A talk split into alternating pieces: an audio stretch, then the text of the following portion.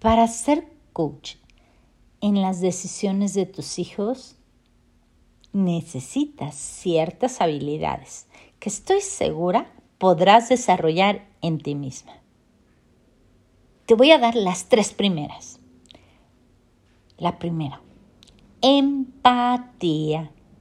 Ser empática con otra persona es la posibilidad de reconocer los sentimientos que está teniendo. Es generar un ambiente de confianza donde la otra persona se siente apreciada y valorada por quien es y no por lo que hace o siente, sino que es aceptada sin querer ser cambiada. Ojo, no es ponerte en su lugar, es comprender su lugar, que es muy distinto. ¿Qué tanto aceptas a tu hijo como es? Un buen principio sería este tip. Describe a tu hijo y fíjate en sus cualidades. Descubre sus gustos. Has comenzado a ser empático. El segundo es equilibrio. Encontrar el equilibrio es observar las habilidades personales y de la otra persona. Es buscar los complementos de uno con la otra.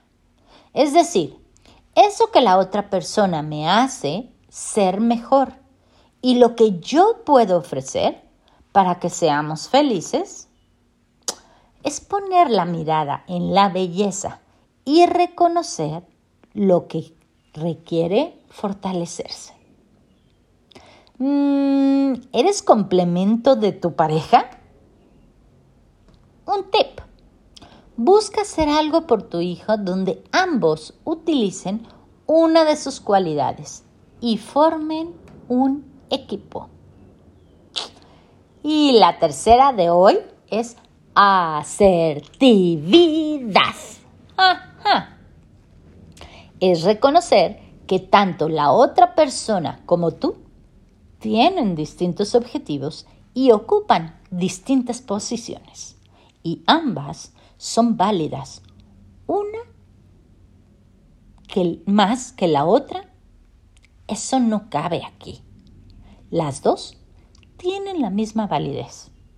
Es saber que si tú te respetas, es el comienzo para respetar a la otra persona es hablar de un me amo y te amo, me respeto y te respeto. Y ambos podemos ser felices si llegamos a acuerdos bilaterales, es decir, platicados entre los dos, juntos. Esta habilidad de asertividad les va a ayudar a toda la familia a evitar adicciones a sustancias materiales y a emociones tóxicas, ¿eh?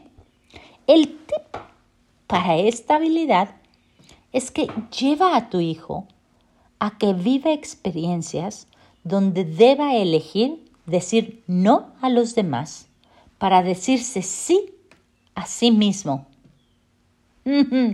Y comienza por ti, ¿eh? Soy Carla Maldonado, tu coach personal.